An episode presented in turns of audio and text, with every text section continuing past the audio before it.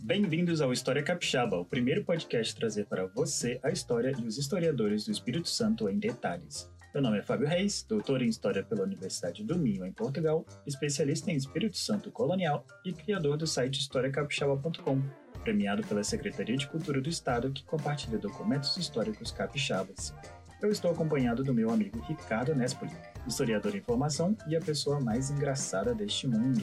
Aqui conversamos com historiadores e pesquisadores que se dedicam a desvendar a história capixaba. Conhecemos suas trajetórias e exploramos acontecimentos interessantes e pouco conhecidos do nosso estado. Antes de começar, vale a pena pedir para você nos seguir nas redes sociais, visitar o nosso site historiacapixaba.com/podcast, se inscrever em nossa newsletter e, por que não, fazer a sua assinatura e apoiar o nosso trabalho com 1, 5, 10 ou 20 reais. Agora sim, vamos começar? Vamos lá! Muito bem, então, Ricardo, estamos aqui mais um episódio do História Capixaba. Conta pra gente qual que vai ser o bate-papo de hoje. Então, a gente vai fazer um papo, cara, que vai passar de história antiga a indígenas lineares e, enfim, apesar de não ser história antiga clássica, podemos considerar uma história antiga ou pré-história? Me fala aí. O que seriam os indígenas? Onde a gente colocaria eles nesses grandes blocos de história academicamente aceitos? É, rapaz, olha, pré, a princípio pré-história era uma coisa muito aceita. Hoje em dia eu acho que não se usa mais pré-história. Eu acho que é só história, talvez indígena, assim, né? História pré-colonial, às vezes. Mas não Sim. entraria como pré-história mais, não. Mas interessante, ah, Então pronto, então vamos estudar. É, uma coisa interessante de se conversar, né? Porque eu lembro realmente na escola essas coisas que tipo, indígena era pré-história. E na verdade era meio assim, indígena é pré-história. Foda-se, você não precisa estudar isso, tá ligado? Isso, é como se fosse, tipo assim, né, não, tivesse história naquela época, de fato. Né? É, isso. É cada então, coisa. Então, né? vamos conversar um pouquinho sobre isso e outras coisas.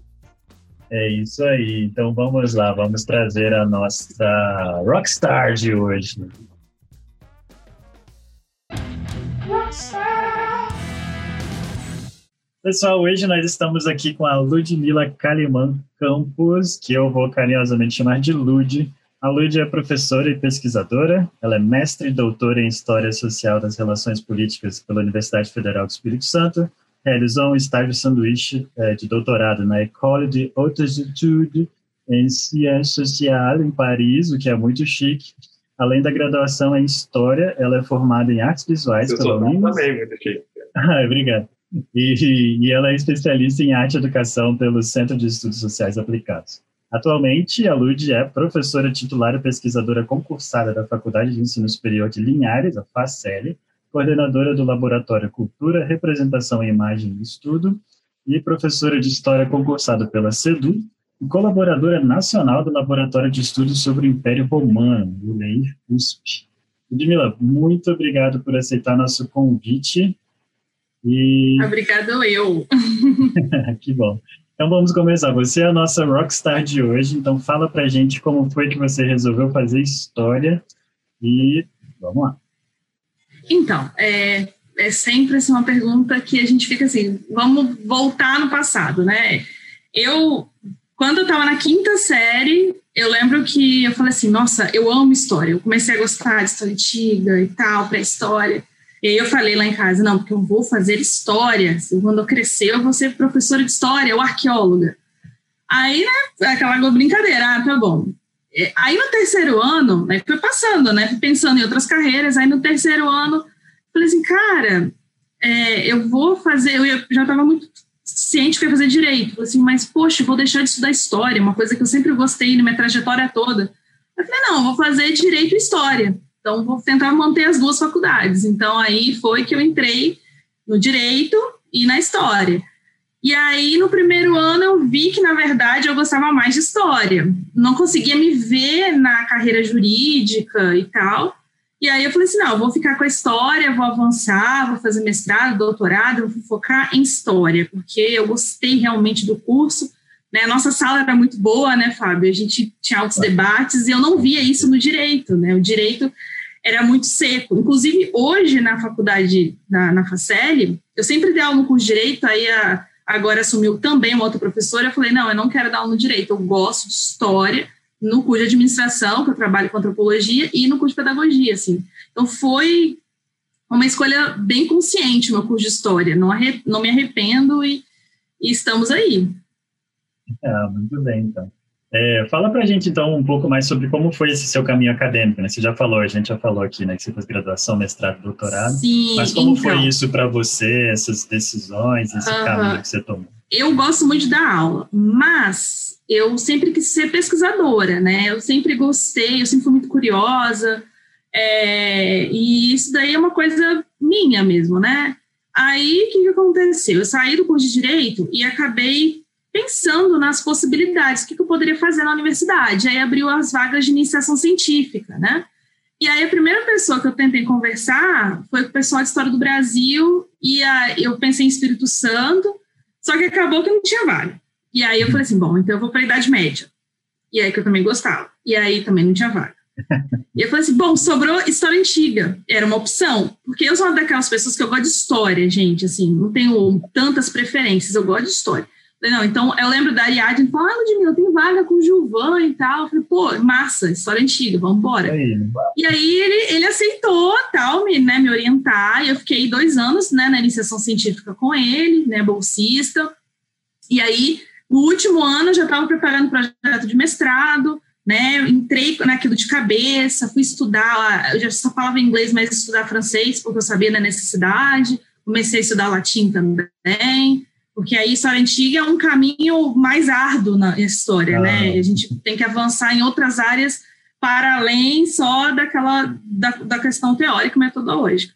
E aí eu fui avançando, tendo todo o apoio aí é, do Giovana, minha família, né, meus pais, que incrivelmente, eu vou ser sincera para vocês, não acreditavam muito em mim, mas eles achavam assim, mas você vai fazer história, como que vai ser? Aquela coisa assim, você tem que fazer direito passando um concurso. Não, calma, vai dar certo. E aí eu fui fazendo, né, mestrado, depois, né, no finalzinho do mestrado, eu já é, terminei seis meses antes para montar um projeto de doutorado, e aí logo quando abriu a primeira turma de doutorado da UFES, eu já estava com o projeto pronto, né, protocolei. É, antes disso, é, poucas pessoas sabem, mas eu tentei um doutorado pleno na Inglaterra, é, na ocasião eu não consegui, e por uma questão incrivelmente política, porque tinha muita gente indo para lá e eles estavam meio que bloqueando pesquisas e pesquisadores brasileiros, porque eles estavam achando que a galera ia ficar Caramba, uma coisa meio bizarra. Até pouca gente sabe, mas na ocasião a Dilma chegou aí à Inglaterra pessoalmente para resolver essa questão. Então eu e vários pesquisadores ficamos meio que bloqueados assim, por conta de visto, sendo que a gente tinha bolsa. Enfim, foi, foi bom, porque aí eu fiquei no Brasil e tal, e depois fui para a França, foi uma outra oportunidade também. E aí foi, né, fazendo mestrado, doutorado. E depois disso a gente vai prestar concurso público, né, para a universidade pública, até que eu passo aqui na Facel. Também tinha passado na CEDU, né, mantenho os dois vínculos. E a gente vai fazendo pesquisa, né? E eu, assim, eu, hoje eu me mantenho muito na história antiga, né? Eu faço pesquisa em história antiga, sou, né, trabalho no laboratório, né, ativamente, mas é muito complicado você fazer história antiga numa cidade em que você vê uma carência de conhecimento histórico, de questões de identidade muito fortes, né? Então, assim, essas coisas batem muito, né? Eu tô aqui já há quatro anos, faz, vai fazer cinco, e aí começa a falar assim, pô, eu tô aqui, eu sou uma das poucas pesquisadoras, né? Sou meio que é, a minha função é, é, é ajudar essa comunidade nessa cidade. E aí você começa a repensar alguns objetos de pesquisa, né? Aí a gente está, tô nesse momento da minha vida, vamos botar assim, acadêmico. tá certo. E como é que foi, assim, vou entrando um pouquinho nessa parte profissional, como é que foi esse seu caminho, assim, quão difícil foi, quantas vezes você tentou esse caminho então, de concurso?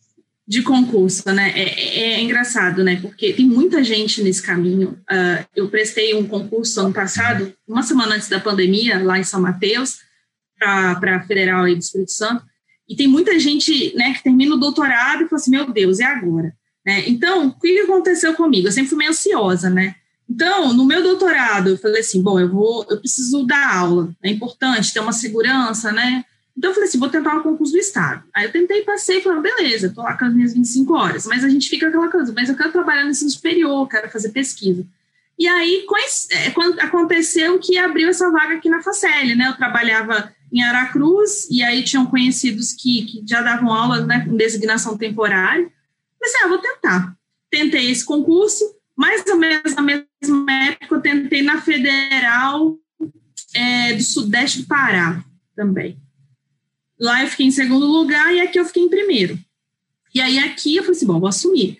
Né? A gente não, a gente assume assim, né? depois vai abrir outro concurso. Só que a gente está num contexto político que não está abrindo mais concurso, né? É, Ou tá pouquíssimos concursos. Então, enfim. E aí, assim, a gente, assim, quando aparece um concurso muito bom, né? Que assim, que faz sentido para a gente, né? Em termos de carreira e tal, eu até tento, mas atualmente eu me, assim, eu estou bem satisfeita, né? Em trabalhar na Facel, a gente está tendo bastante oportunidade, né? Igual abrir grupo de pesquisa junto com a professora Cíntia, que é uma professora da Facel também, que divide a cadeira comigo né, de História. A gente não dá aula no curso de História, mas a gente dá aula, né, na, eu, ela dá aula no Direito e na Pedagogia, e eu dou aula na Pedagogia e na Administração, que eu adoro também a questão de é, antropologia, mercado de consumo, eu também é uma coisa que eu sou apaixonada.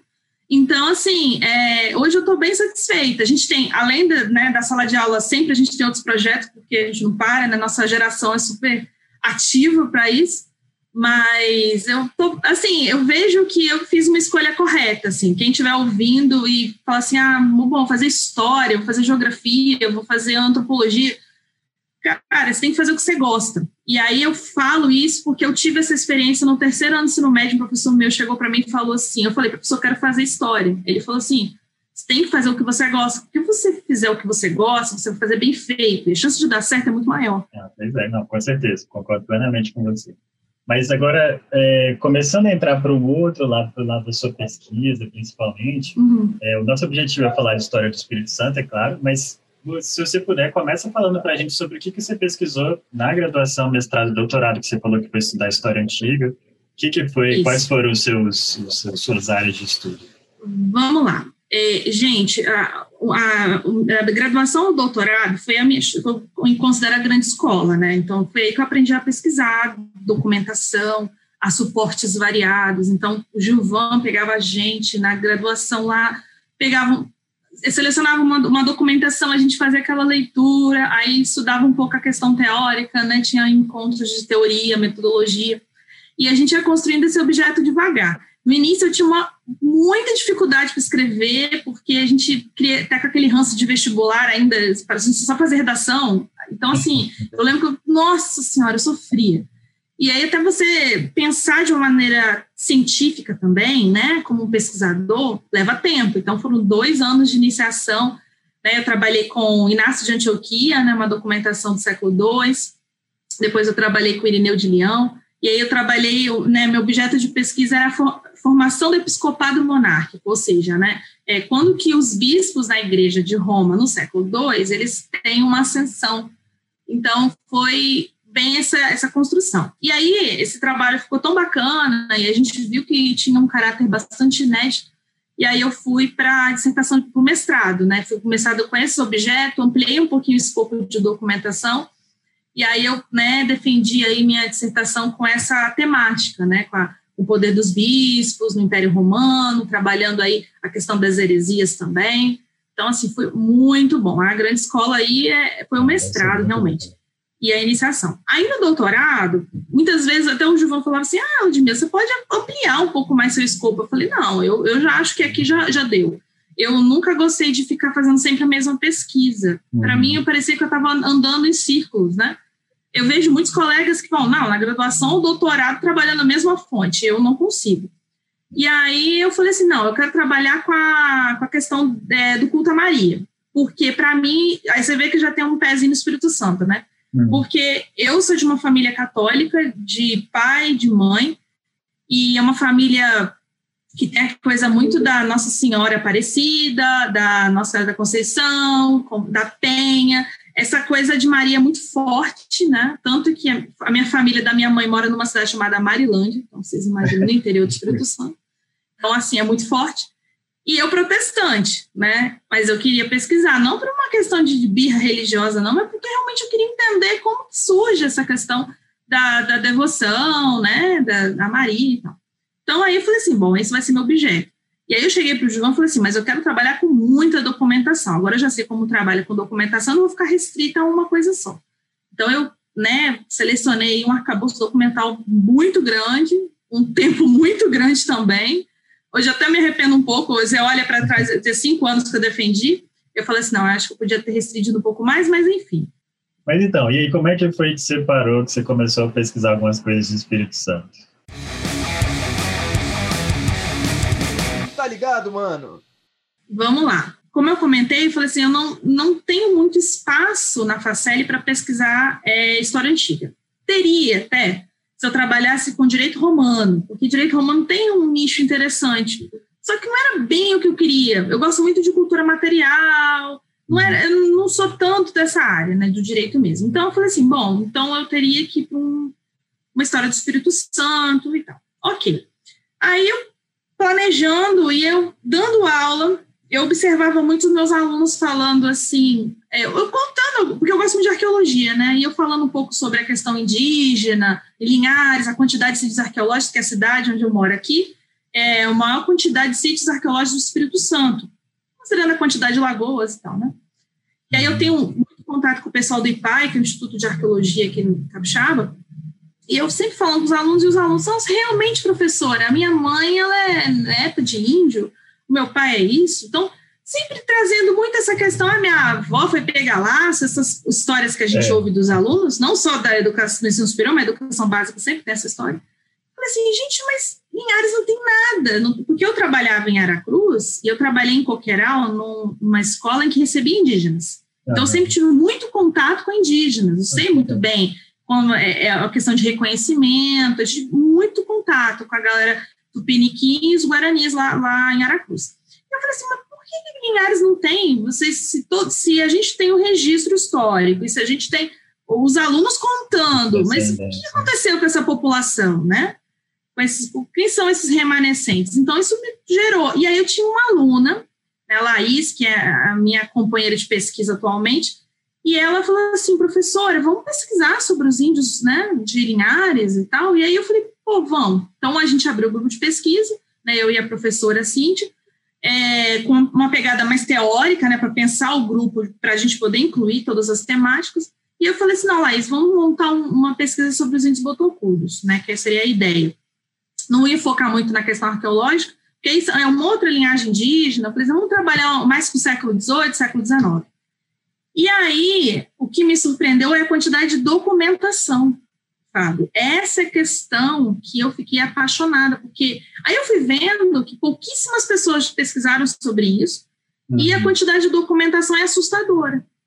É e a quantidade de debate assustador. E aí, gente, o que o mais incrível é, o meu marido, professor também na Facel, descobriu que, assim, foi tudo do nada. Meu marido, ele é professor na Facel e é amigo do dono do cartório aqui de Linhares. E ele uhum. descobriu que tinha um monte de terra aqui em Ares que estava com problema de regularização, regulamentação. E a gente foi na documentação, a gente foi descobrindo que essas terras, na verdade, elas eram, foram doadas ilegalmente e que eram terras indígenas. Caraca. A gente tem um problema fundiário na cidade, que a gente está falando aqui de, de, primeira mão, mas que a gente vai descobrir mais, e que essas terras eram indígenas e que houve uma política de extermínio da população indígena e o que sobrou remanescente simplesmente não quer falar que é indígena, o que é uma vergonha. Então, assim, isso daí é o início, assim, você, você vai pegando a documentação, você fica assustado. Considerando que aqui na cidade de Linhares, a cidade, que antes era vila, ela recebeu uma quantidade de viajantes muito grande. O Fábio uhum. pesquisa aí história de Espírito Santo e deve saber, os viajantes vieram muito aqui para a nossa região aqui. E a gente tem muito registro disso. Fora os jornais, arquivo público tem, tem a, os mapas, os registros das terras, assim, gente, é muita documentação e é coisa que a gente ainda está levantando. Então, assim, eu, eu não dava muito para essa pesquisa, mas quando você vai levantando a documentação, e eu não sei, eu acho que é bem assim que a gente trabalha, né? A gente vai vendo outros pontos de interrogação, e aí o meu marido do direito falou assim, não, eu, vou, eu quero ajudar vocês nessa pesquisa, porque isso envolve a regulamentação das terras hoje, dos terrenos hoje de Cidade de Linhares. Né? Assim, é uma coisa que envolve os, os debates bem atuais, inclusive. Você não acha que é até perigoso? É. Ah, é. Pensando não aqui, é. você vai mexendo com interesses, né? Não tem jeito. Sim. Não, é, eu vou te dizer que tem uma, tem uma comunidade chamada Areal, que é perto de Regência. Eles já, já vi que já envolve até a questão dessa marca aqui também. Eles estão há sete anos, é, porque eles têm uma terra, né, que, pela, pela minha hipótese, é realmente a terra indígena, e eles moram ali, e eles querem é, se tornar aldeia, querem né, é, é, né, receber todos os, vamos botar assim, toda a regulamentação de uma terra indígena. Eles estão sete anos na justiça, promotores estão a favor e tudo, mas é uma briga na justiça. Porque além da terra, tem petróleo. Então, vocês olham, assim, tem, tem campo de petróleo aqui em áreas, aqui na região. É, então, assim, eles não querem né, que os indígenas explorem petróleo. Então, assim, uma pesquisa como essa, ela dá uma, um respaldo que garante, muitas vezes, eles ganharem na justiça essa, essa exploração, botar assim, né, e, está ali naquela, naquele espaço. Então, assim, é coisa que envolve gente grande. É, mas alguém tem que fazer isso, gente. Porque, é, inclusive, porque o próprio dono do cartório aqui falou que precisa regulamentar. Alguém vai ter que fazer. E aí, isso, essa, essa pesquisa, fui, né, fui aprofundando e foi me lembrando muito do que aconteceu nos Estados Unidos. Né? Os Estados Unidos, para poderem organizar, eles têm poucas aldeias indígenas, mas as poucas que têm, eles fizeram um trabalho histórico-antropológico para garantir que aquilo realmente é indígena. Então, uhum. eles foram organizando essa questão fundiária. E é uma coisa que tem que ser feita. Enfim, alguém vai ter que fazer, né? E aí a gente está se propondo a fazer, a entrar nessa, nesse ninho de, cobra e, e, trazer a ciência. A gente não está aqui para bater de frente. Assim, eu não sou muito ativista, tá, gente? Eu, eu sou pesquisadora. Eu, tô, eu vou falar assim, gente, o relatório é esse. É a verdade, né? Assim, agora. É isso, não é, a verdade. Não é oposição política, né? É simplesmente um fato histórico. É. É, exatamente. Eu não vou chegar assim, ah, vou levantar bandeira, gente, vamos. É, é, é eu acompanhei muito, o Fábio lembra, eu acho que na época da nossa graduação teve muito problema de terras lá em Aracruz. Eu estava em Aracruz, minha família é de lá. E aí eu nunca me envolvi. Eu lembro, tinha muita gente da nossa turma que se envolvia, que foi lá, que recebia flechada, que dava flechada, uma loucura.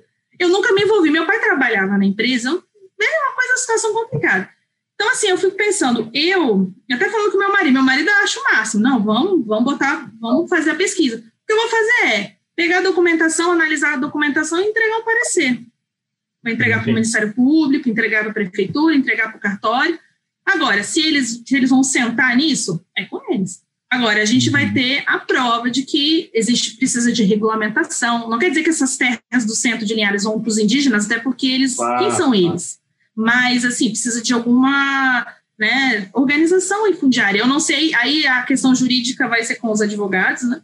Mas os historiadores precisam dar um parecer quanto a isso, porque essa documentação está toda no arquivo público e pelo que consta, praticamente ninguém nunca nem mexeu naquelas caixas de uhum. regulamentação fundiária de linhares. Então, é algo que é uma documentação inédita que aí a gente vai colocar aí para pesquisar no dia é muito engraçado essas coisas, eu acho, assim, isso que eu tava falando, que tem, existem caixas de uma documentação que ninguém nunca mexeu escondida no arquivo público. Assim.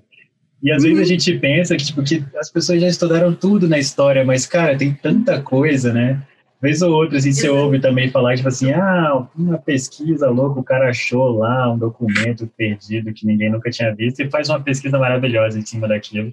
Eu acho que é um, você tem uma oportunidade dessa, de fazer uma pesquisa muito legal, né, sobre, sobre a própria fundação, assim, de, de Linhares como cidade, como ela é hoje.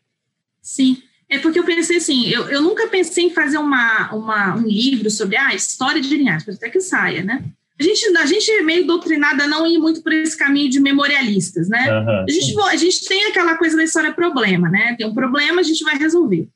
É, mas, por outro lado, de certa forma, a gente vai trazer uma história que não é a história dos colonizadores, aquela história clichê, que já tem uns três, quatro livros aqui, do Calmon, do não sei quem, que veio para cá e é um cara muito rico, que trouxe progresso. Essa palhaçada a gente já não, não quer mais, né? A gente quer Chega. entender, mas e aí? O que, que aconteceu? Quais foram os confrontos? E o que, que isso gerou? E quem perdeu? E quem ganhou? E como foram essas trocas, né?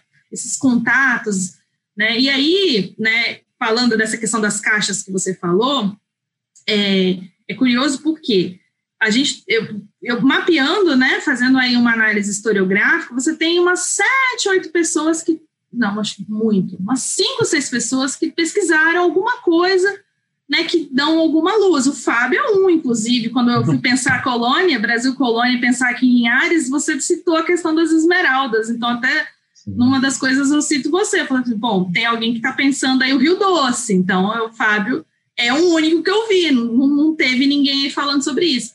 Aí você tem a professora Vânia, da, da, da, da Rural, tem a professora Tatiana, da Estadual do Piauí, aí você tem a Franciele, que foi orientada pelo professor Luiz Cláudio, é, o Estilar, que tem uns artigos do uhum. 2010, 2008, depois não publicou mais nada, então uma galera assim, que é muito pontual, é, é, é aí, é. ou seja, essas pessoas não nem analisaram caixas nenhumas dessas do arquivo público que eu estou falando, trabalha muito mais a questão política, é, menos a questão fundiária mesmo. Né? Então, assim, é, gente, é muita coisa ainda para se pesquisar, tá? A gente, assim, a história do Espírito Santo, eu fiquei impressionada, porque eu sou acostumada com a antiga, em que você tem muita gente pesquisando em tudo quanto é parte do mundo, e aí você chega na história do Espírito Santo e você fala, meu Deus, é um mar a ser explorado. É, eu sempre pensei muito nisso, né? Tipo, que eu comecei a estudar Espírito Santo desde a graduação, e eu reparava tipo, que a UFES tem esse braço muito forte de antiga, né? Até por causa do Gilvan, que é um nome muito forte assim no Brasil uhum. e tal. E mas e eu acho muito legal, é óbvio, a gente tem que estudar de tudo, né? Mas eu acho que a UFES deveria sim ter um, uma vertente mais forte de Espírito Santo, né? Para ter esse espaço, para a gente fazer esses estudos que estão aí esperando, né? Sim, o, o Júlio, ele, ele não deu aula pra gente, mas ele tá lá, né, agora Sim. na UFES, ele fez, ele, ele editou uns livros muito bons de documentação, né, é, ele também tem um trabalho interessante, orientou algumas pessoas que trabalham com diários de viajante, então, assim, tem ainda ele, que eu acho que ele está dando um norte bem interessante, uhum. Patrícia Merlo, tem a Adriana com século XIX, estou levantando uma documentação ainda bem preliminar, mas eu encontrei, além do diário de viajante, como você falou, estão aí de fácil acesso, né? O arquivo público disponibiliza vários deles, mas tem uma documentação muito boa, né? E, e eu me, me questiono sobre a questão mesmo dos botocudos no período colonial, né? Como que era a relação desses viajantes? A gente fala viajantes porque realmente aqui em Ares não tinha assim nenhum quartel, isso começa né, em 1800, mas é, como esses viajantes lidavam com esses indígenas, né? E como é que eram essas relações? É, Ricardo, você tem alguma pergunta? A gente pode partir para o próximo bloquinho. Podemos partir para o próximo bloquinho. então tá bom. Nosso próximo bloquinho, Lud, é o bloquinho do babado histórico. É o momento hum. que você vai ter seus minutinhos agora e você vai contar para gente alguma coisa assim muito legal da história do Espírito Santo que você descobriu durante essas pesquisas, tipo, uma coisinha que todo mundo deveria saber e às vezes a gente não sabe, é meio desconhecido, mas que é Vamos ótimo. Ver. Ai, que babado histórico! Então, é, que, eu, que eu acho super interessante, assim, que eu pesquisei aqui da, vamos botar assim, babado histórico, é uma, eu acho que o meu, o Fábio já deve saber disso, né? Mas é uma coisa que eu sou uma pessoa que sou apaixonada por arqueologia, já falei. E aí eu lendo a documentação do Dom Pedro II aqui em Ares, aí eu descobri que Dom Pedro II esteve na Ilha do Imperador, que hoje tem o nome dele, né? Uhum. Que tinha uma casa, né? De, do, do, se não me engano, era do, do Calmon, eu não lembro o nome dele total, mas e aí eles, eles gostavam muito de fazer as casas deles nas ilhas por conta dos próprios indígenas, porque os indígenas iam, segundo eles, eles eles pegavam nas plantações, então eles botavam as casas no meio porque eles achavam que os índios não iam alcançar. Ok. Dom Pedro II vai né, a essa casa e aí, ao final, é, antes de sair, ele enterra né, na, no quintal dessa casa, nessa ilha, uma garrafa de champanhe, utensílios da casa, que ele achou bonito, de peças de prata e tal, e outras, outras, outras coisas. Ele não diz o que é. E aí eu e meu marido e meu, meu pai tem barco. Falei assim, pai, vamos, por favor, na Ilha do Imperador, vou levar um detector de metal, tem que achar, porque ninguém nunca pesquisou isso. será que Dom Pedro estava. Será que Dom Pedro realmente fez isso? E está lá enterrado esse tesouro do Império. E é uma, ninguém de Linhares sabe. É, tipo assim, eu sei porque eu li a documentação e eu acho, sinceramente, que esse negócio está lá. E está lá enterrado.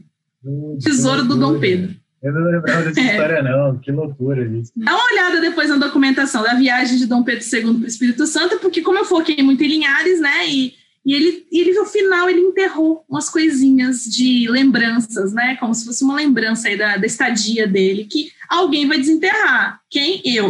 Brincadeira, mas, gente, eu ainda não tenho detector de metal, mas se eu tivesse, eu, eu desenterrava e chamava o IFAM e levava para o museu. Eu prometi, pro, prometi isso meu marido, vou fazer isso, mas eu queria ser eu e desenterrar isso, sabe? Olha, tipo, eu não sei Ai. quanto custa um detector de metal, mas eu colocaria no orçamento do projeto de pesquisa. Gente, vou falar um negócio Contou. pra você. É, detector de metal é muito barato. É mesmo? É, não é na cara, não. É tem porque, um assim... sinistrão, mas tem um de 300, 400 reais, cara. Não, gente, assim, a gente sabe que não deve fazer esse tipo de brincadeira, né? É, em Portugal é crime, assim, inclusive. Eu, eu falei para o meu marido, ó, oh, eu não vou é, ser processado por isso, não. Mas, assim, não é um sítio histórico. Aí uhum. não é um sítio histórico. Então, eu posso, de zoeira, e se eu achar, achei. Mas, assim, brincadeiras à parte, se eu um dia encontrar, é, eu vou, claro, eu vou encaminhar o IFAM. Claro que eu quero compartilhar isso com todo mundo, né? mas que é uma coisa que a gente, alguém já tem feito isso, não é possível, né? E se tivesse feito, eu até pesquisei na internet, não tem nada, ninguém nunca viu isso, não tem registro. E, e para mim isso é o maior babado alguém... da cidade. É. Sim, não, eu achei os maiores babados do nosso podcast aqui até agora, esse foi o mais babado mesmo. Mas vou dizer um né? negócio, é. às vezes alguém já achou, tá? E não tem esse é. pensamento público e coletivo que você tem. E guardou, né? É, Pode ser. O que eu fico pensando é que, tipo, assim que ele saiu, alguém foi lá e descavou e pegou a garrafa de uísque, é, que devia é. custar uma fortuna na época. O cara tava olhando. Né? né? Não, é, acho que era vazia até. Agora, né? Hã? Ah, custaria uma fortuna agora, né? Na época. Não, mas mesmo na época não devia ser barato. Não, imagina ter umas moedinhas do Império. Isso é muito legal. Ah, é, Enfim, mas olha só, independente de ter uma coisa ou outra, eu acredito que tem arqueologia histórica ali, porque ali tinha uma casa e ela simplesmente não existe mais. E está lá registrado. É, então, com certeza, se tivesse um apoio do governo, a gente faria uma escavação e achar muita coisa. Podia achar, não talvez as relíquias aí do imperador, mas a, a, e aquela casa daquelas pessoas ali era de gente bem rica. O próprio imperador fala que era uma casa boa. Então, né? Tem que, e, e assim, e o legal é que está intacto, porque não tem construção em cima, então deve ter muita coisa bem alicerçada, acredito. Gostei. Fica a dica aí para os nossos ouvintes interessados. Quem quiser pesquisar isso, o caminho aí. Pois é. Né? Se, gente, quem fizer esse tipo de pesquisa, publiciza para a gente poder saber. Mas isso. se demorar uns dois anos, depois da pandemia, eu acho que vai ser eu que vou escavar. ah, tomara, tomara. Eu até gostaria muito de ver isso daí, né? dessas escavações aqui no Espírito Santo. Mas, Fábio, você viu que eles encontraram uma espada na, no, no Rio Cricaré? Uma espada vi, do Tem uns anos já, né? Então, assim, a gente. Sim. Então, assim, tem coisas aí. A gente, é porque não tem ninguém escavando, né? Não tem, não tem ninguém pesquisando, mas eu acho que se a gente tivesse um, uma ajuda aí do governo, interesse, a gente achava muita coisa e dava para. Essa, essa coisa da arqueologia histórica que é, carente. No... Eu acho isso, eu acho que seria um caminho bem legal assim, para valorizar a arqueologia aqui no Espírito Santo, né? Come começar de fato a fazer essas pesquisas. E eu acho que dando certo, Sim. outras oportunidades viriam, né? Sim, com certeza.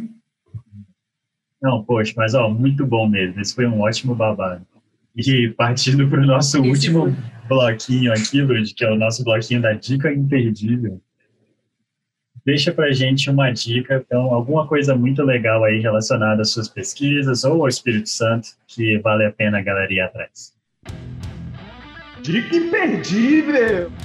Vamos lá, Espírito Santo. Sabe uma, uma cidade, assim, infelizmente, onde eu moro, em Linhares, há uma carência muito grande de monumentos, assim, não é um lugar que você visitaria e fala assim, nossa, estou me sentindo no século XIX, não, não tem isso, né? Talvez São Mateus tenha um pouco mais. Mas sabe uma cidade que eu visitei há uns dois anos atrás, que eu fiquei apaixonada em termos históricos e que você não ouve muito falar? Mulqui. Mulqui é uma cidade é lindíssima, que, que teve uma ascensão muito grande no século XIX e início do século XX, né? Foi o centro aí, né, do café e tal. E eles mantêm um casario e uma uma, uma monumentalidade que você fica impressionado. Eu fui visitar né, a, a família de um, um, um, casal de amigos, e assim, a família dele vive em casarões do início do século, assim. Uhum. Você vê os ladrilhos, assim, as paredes com aquela grossa, branca, com aquele... Uma, assim, sinceramente, gente, é fantástico, a cidade é lindíssima. E você fala de história do Espírito Santo, você não lembra de uma cidadezinha né, no é sul do estado, ali perto de, de Cachoeiro, que é a cidade de Muqui. Então, assim, eu recomendo, depois da pandemia, quando o pessoal for ficar doido para visitar e não vai poder sair do Brasil porque o dólar está altíssimo, a gente vai ter que visitar Espírito Santo mesmo. Então, é ótimo. Fica a dica. E a gente, eu, fica a dica, porque, assim, a gente tá, tá complicado, né? Eu imagino que a gente mal, mal vai visitar o, é a cidade do Espírito Santo mesmo. Então, assim, eu acho que é uma cidade que vale a pena você tirar um, um dia para visitar, para conhecer. E aí, pessoal que gosta de Instagram dá fotos maravilhosas, porque eles têm, as, têm umas casas que têm pinturas em volta da casa, que é um estilo da época, né? Lembro da minha avó comentando que é, minha avó é de uma cidade próxima ali, né, de Alegre, e que na época, quando ela era adolescente, passava o trem nessa cidade de Muqui, ela, ficava, ela ela parava e ficava uma meia hora ali passeando na cidade, porque na época, que era, sei lá, década de 50, era muito linda. E ainda hoje ela é parada no tempo, em termos de monumentalidade. Então, assim, super indico, visitem Muki. Pessoal de Cachoeira, então, já até deve saber como é que funciona lá. legal. Pô, legal, sabe? Eu acho que eu nunca fui a Muki, e olha que, e olha que eu fui a muito lugar aqui no Espírito Santo já nessa vida. Tem o pessoal do Em Movimento da Gazeta que já visitou, depois vocês podem até dar uma olhada, assim, as fotos, é incrível, assim. Ah, pois é. Você já foi lá, Ricardo? Não, também não conheço o Muqui. Também já dei uma rodada boa no estado, hein? É. Tá aí, tá aí uma boa dica também. É uma cidade é. muito pequenininha, né?